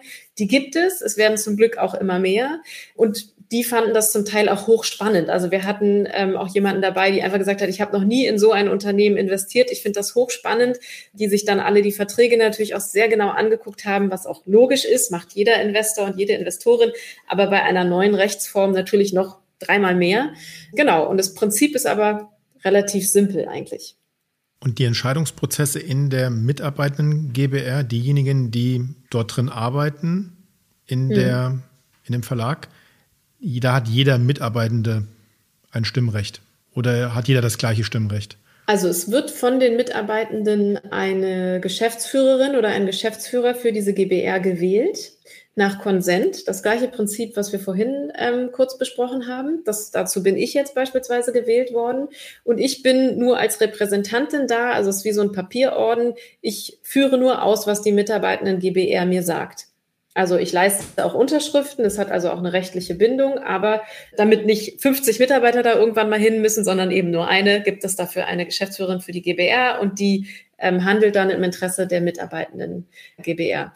Und das kann man sich so vorstellen. Wir machen das jetzt nicht so, dass jeder, der einen Tag bei uns arbeitet, sofort Mitglied der GBR ist, weil wenn dann jemand nach der Probezeit wieder geht, das ist irgendwie relativ einleuchtend, glaube ich, dann ist das ziemlich viel Hickhack. Aber es gibt sagen wir mal, ein paar Grundlagen, die dafür geschaffen sein müssen, dann wirst du Mitglied in dieser mitarbeitenden GBR.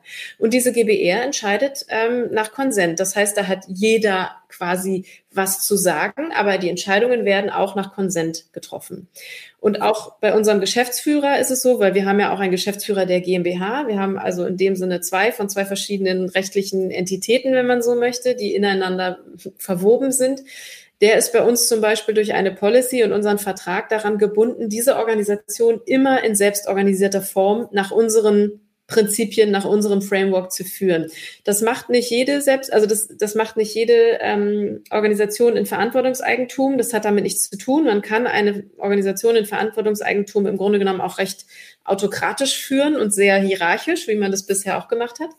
Aber die Eigentumsrechte und das äh, Bestimmen über, was macht man eigentlich mit Budget, es wird reinvestiert und inwieweit können die Mitarbeitenden dann mitbestimmen, was damit passiert, das ist eben anders. Aber ich kann ja trotzdem ein netter Autokrat sein und diese Organisation hierarchisch sonst führen. Bei uns ist es eben so, dass wir noch mehr Dinge daran gebunden haben. Und zwar klar, wir wollen nicht, dass diese Organisation jemals anders geführt wird. Und ein Geschäftsführer hat rechtlich die Macht dazu, das zu entscheiden, ansonsten, wenn das nicht geregelt ist. Es ist schon spannend. Das heißt, ihr habt sowohl das, die Prinzipien der Kreise und der Selbstorganisation, wie ihr Entscheidungen trefft und wie ihr Informationen transparent macht und wie ihr Zusammenarbeit etabliert. Und ihr habt nochmal eine Rechtsform drumherum, die euch davor bewahrt, dass ihr auf kurzfristige Spekulationen aus seid oder auf kurzfristige Zielerreichungen, Gewinnmaximierungen aus seid, sondern ihr habt eigentlich eine Organisation gegründet, die ja, auf Dauerhaftigkeit angelegt ist. Das ist schon genau. sehr ich, zukunftsorientiert, wenn ich mal so sagen darf. Ja, danke. Ich, ich erzähle noch eine kurze Sache dazu, weil mir das immer in der Erzählung zum Verantwortungseigentum wichtig ist. Es geht auch schnell. Es ist nicht so, dass wir als Gründerinnen und Gründer totale Selbstaufgabe damit praktizieren und sagen, wir verschenken unser Unternehmen, äh, weil wir so gute Menschen sind wir sind hoffentlich gute Menschen, aber wir haben nichts verschenkt. Das Unternehmen gehört sich selbst. Und immer den Menschen, die aktiv in der Organisation arbeiten. Und wir haben natürlich massiv Zeit, Ideen und Energie unseres Lebens in diese Organisation reingesteckt.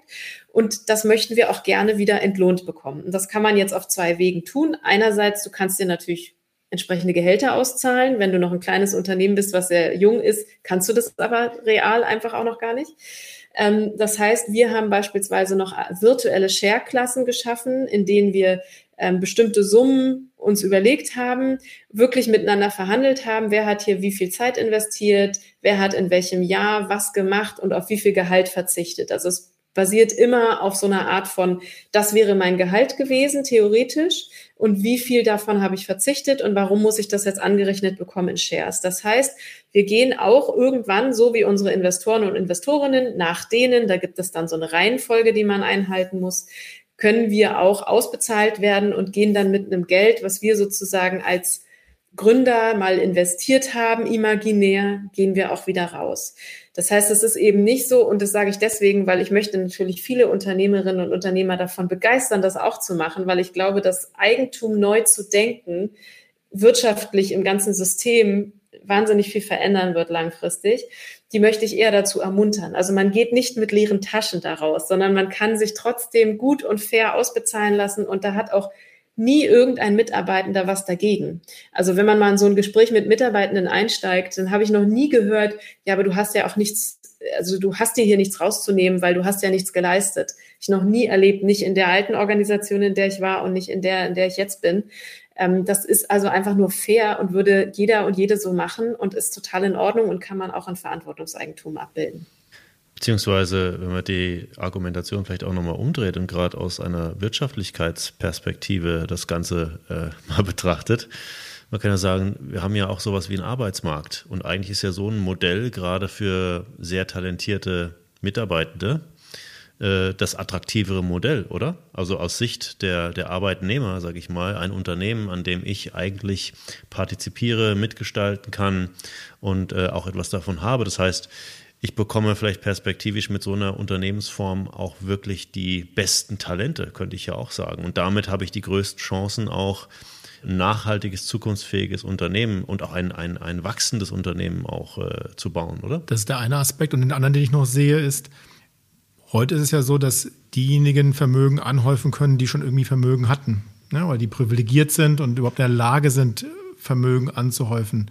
Hier habe ich eine Form geschaffen, dass jemand, der bei euch einfach anfängt zu arbeiten, sozusagen sukzessive über die Jahre auch Anteile erwerben kann und damit auch Vermögen erwerben kann, indem er entweder auf einen Teil seines Gehaltes verzichtet, wenn es vielleicht gerade passt, oder weil er oder sie mehr eingibt und dann über diese virtuellen Shares dann auch zu Anteilen und damit auch zu Vermögen kommen. Also ich finde das auch eine, eine sehr interessante Form, wie man Vermögensungerechtigkeiten in diesem Lande entgegensteuern kann. Mhm. Ja, beziehungsweise eine Wohlstandsgesellschaft weiter fördern kann, die am Ende auch mehr konsumieren kann. Also auch das kannst du ja, wenn sozusagen mehr Kaufkraft am Ende, weil mehr Vermögen da ist, was wieder reinvestiert werden kann in die, in die Wirtschaft, ne? das ist ja letztlich auch äh, ein ökonomischer Faktor. Ich meine, man kann es auch so drehen. Ja, aber auch breiter verteilt, weil ja, heute ist ja, verteilt, weil ja. heute ist ja Vermögen, das wissen wir ja aus den Statistiken, ja. eine, nur konzentriert auf eine ganz kleine Anzahl von privilegierten Menschen. Und viele partizipieren an diesem Vermögen überhaupt gar nicht, haben das gar nicht, haben auch gar keine Chance, so etwas selber aufzubauen. Und hier können sie über ihre Arbeit etwas aufbauen für die Zukunft. Genau, also das ist natürlich auch ein Prinzip, was dahinter steckt, dass wir einerseits Menschen die Möglichkeit geben, das ist bei uns auch der Fall, selber auch solche Shares zu erwerben, entweder, wie du sagtest, indem sie eine Zeit lang auf einen Teil des Gehalts verzichten oder einfach nur auf eine Gehaltserhöhung verzichten. Ja, also niemand arbeitet bei uns umsonst, das natürlich nicht. Aber jemand kann ja sagen, ich möchte dieses Jahr keine Gehaltserhöhung und möchte den Teil lieber in Shares anlegen. Das ist also etwas, was freisteht und was in unserem transparenten Gehaltsprozess Teil davon ist. Also ich kann sagen, ich erhöhe mein Gehalt oder ich gehe auch runter oder ich möchte gerne ähm, Shares haben in dem und dem Wert. Und das wird dann dis diskutiert, ob das möglich ist und ähm, in welchem Ausmaß das möglich ist und so weiter. Weil wir können natürlich auch nicht da irgendwie 30 Millionen äh, virtuelle Shares machen, die können wir ja nie ausbezahlen, ne? Bei, mit so viel Zinsen, das würde nicht gehen. Es hat schon irgendwann ein Ende, aber zumindest schaffen wir für alle erstmal die Grundlage, ein wenig davon sozusagen anzuhäufen. Und wie du sagst, es gibt einen ähm, nur kleinen Teil von Menschen, der das überhaupt kann. Und das sind die, die gründen. Also das ist ja ähm, die Zahlen, du hast sie jetzt nicht genannt, aber es ist auch wurscht. Also es sind äh, ist, glaube ich, auch offensichtlich. Ne? Die, die Menschen, die privilegiert sind, sind die, die überhaupt auch sich erlauben können, selbst wenn sie jetzt äh, das Geld vielleicht gar nicht rumliegen haben in Cash, aber sie können sich zum Beispiel erlauben, mal zwei Jahre nichts zu verdienen oder nur sehr wenig zu verdienen. Das musst du ja erstmal können. Wenn du äh, nicht in, in dieser Position bist und keine Eltern hast oder sonst wen und vielleicht auch keinen Kredit bekommst oder ihn nicht aufnehmen möchtest oder, oder, oder, dann bist du dazu einfach schlichtweg nicht in der Lage bei Frauenteams, die gründen, die dann in so einer Situation sind und dann Funding suchen, die kriegen einfach viel seltener Funding, obwohl sie bewiesenermaßen mehr umsatzstarke, also umsatzstärkere Unternehmen hervorbringen. Das ist super spannend und das hat natürlich auch was mit einem Narrativ zu tun, dass wir immer wieder glauben und auch damit, dass wir quasi immer wieder die gleichen Leute an die gleichen Positionen lassen. Ne? Absolut. Jetzt muss ich zum Ende nochmal fragen, Das, was wir heute diskutiert haben, vor allem sehr stark im privatwirtschaftlichen Sektor, in Unternehmen, in Organisationen diskutiert haben. Glaubst du, dass das auch übertragbar ist auf Verwaltungen, auf Krankenhäuser, auf Feuerwehren, auf ganz andere Organisationstypen? Ja, glaube ich schon. Ich war gerade neulich gab es einen ähm, Kongress zum Thema New Work in der Medizin. Es gibt ja zum Beispiel das ganz bekannte Beispiel, was ja wirklich schon hundertfach zitiert ist von Burzorg, ne? also wo Pflege. Aus in, Holland ist das, gell? Genau, genau, äh, wo Pflege sozusagen äh, sehr viel neue Arbeitsmethoden, aber auch äh, Strukturen und Prinzipien anwendet, erfolgreich und auch das bessere Krankenhaus oder die bessere, ähm, bessere Pflege dadurch macht. Und auch die, das ist eine ganz spannende Veränderung, die da stattgefunden hat. Es war, es ist ja da dann immer in Abhängigkeit vom System drumherum, also Krankenkassen und so weiter, wo fließen da welche Gelder? Und mittlerweile es sich eben so entwickelt hat, dass die Krankenkassen sozusagen äh, fragen, was brauchst du von uns, damit du weiter so gute Arbeit machen kannst, weil wir merken, deine Arbeit ist am Ende die bessere und effizientere und, und gesündere für unser Gesundheitssystem und die Gesellschaft. Das ist sehr spannend, wenn das dann bemerkt wird. Also ja, ich glaube, in solchen Systemen funktioniert das, auch wenn in Deutschland davon noch kein einziges wirklich angefangen hat, das richtig, richtig durchzuziehen. Also es gibt so kleinere Privatkliniken, die das machen und angefangen haben, aber es gibt jetzt noch keine großen Krankenhausstrukturen, die das gemacht haben. Auch die sind ja mittlerweile voll von Investoren, Investorinnen, die eben irgendwo in anderen Ländern sitzen und auf diese Krankenhäuser spekulieren und sie deswegen zu Zitronenpressen machen und wir uns deswegen natürlich nicht wundern müssen, dass die Arbeitsbedingungen unter so hohem Effizienzdruck stehen in Krankenhäusern. Und es ist ja hochdramatisch. Also wir wissen ja alle, das hat im, im Zweifelsfall dann kostet das Leben. Ne? Das ist natürlich mhm. ähm, schwierig. Also ja, ich glaube, das funktioniert da. Und sicherlich sind dann aber so Momente, wo es das hatte ich neulich mal die Diskussion, ne? wenn ich jetzt als Chirurgin äh, am Tisch stehe und jemanden operieren muss und ich bin dann, also da muss es jemanden geben, der am Ende verantwortlich dafür ist, wenn ich das falsche Bein operiere. Also rechtlich einfach schon. Deswegen ist da eine klare Verantwortlichkeit richtig, aber die können man, kann man ja in Rollen abbilden. Das ist ja überhaupt kein Problem. Ja? Also das kann man in, in Stellenbeschreibungen genauso abbilden wie in einer Rolle man weiß ja, zu welche, wer zu welcher Zeit welche Rolle hat. Es ist nicht so, dass die alle fünf Minuten wechseln. Ne? Das ist das eine. Und andererseits wäre es mir aber total wichtig, entweder erfahrene Kollegen neben mir zu haben oder einen Menschen, der mir sagt, übrigens ist das rechte Bein, Sie stehen gerade am linken, also aufpassen.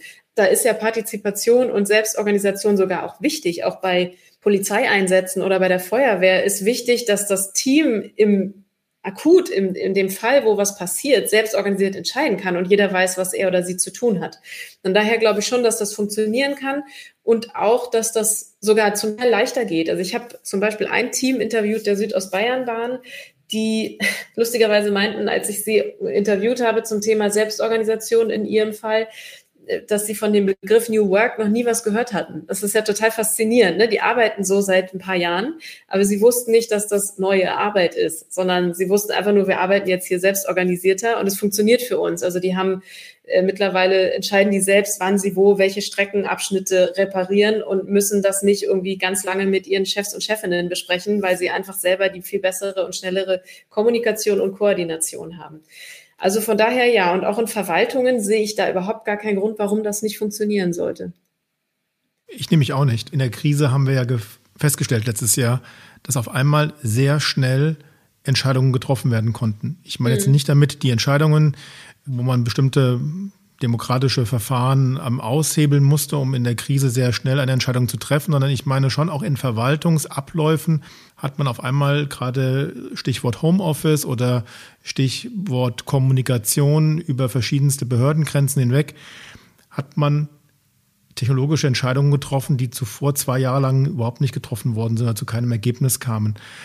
Und ich glaube, daraus können wir sehr gut lernen, dass wir kompetenzorientierter zukünftig Entscheidungen treffen und dann vielleicht auch mal den einen oder anderen hierarchischen Weg vielleicht einfach abschneiden und überlegen, ähm, wer hat hier die höchste Kompetenz und können nicht diejenigen dann auch die Verantwortung übernehmen, eine Entscheidung einmal zu treffen für uns.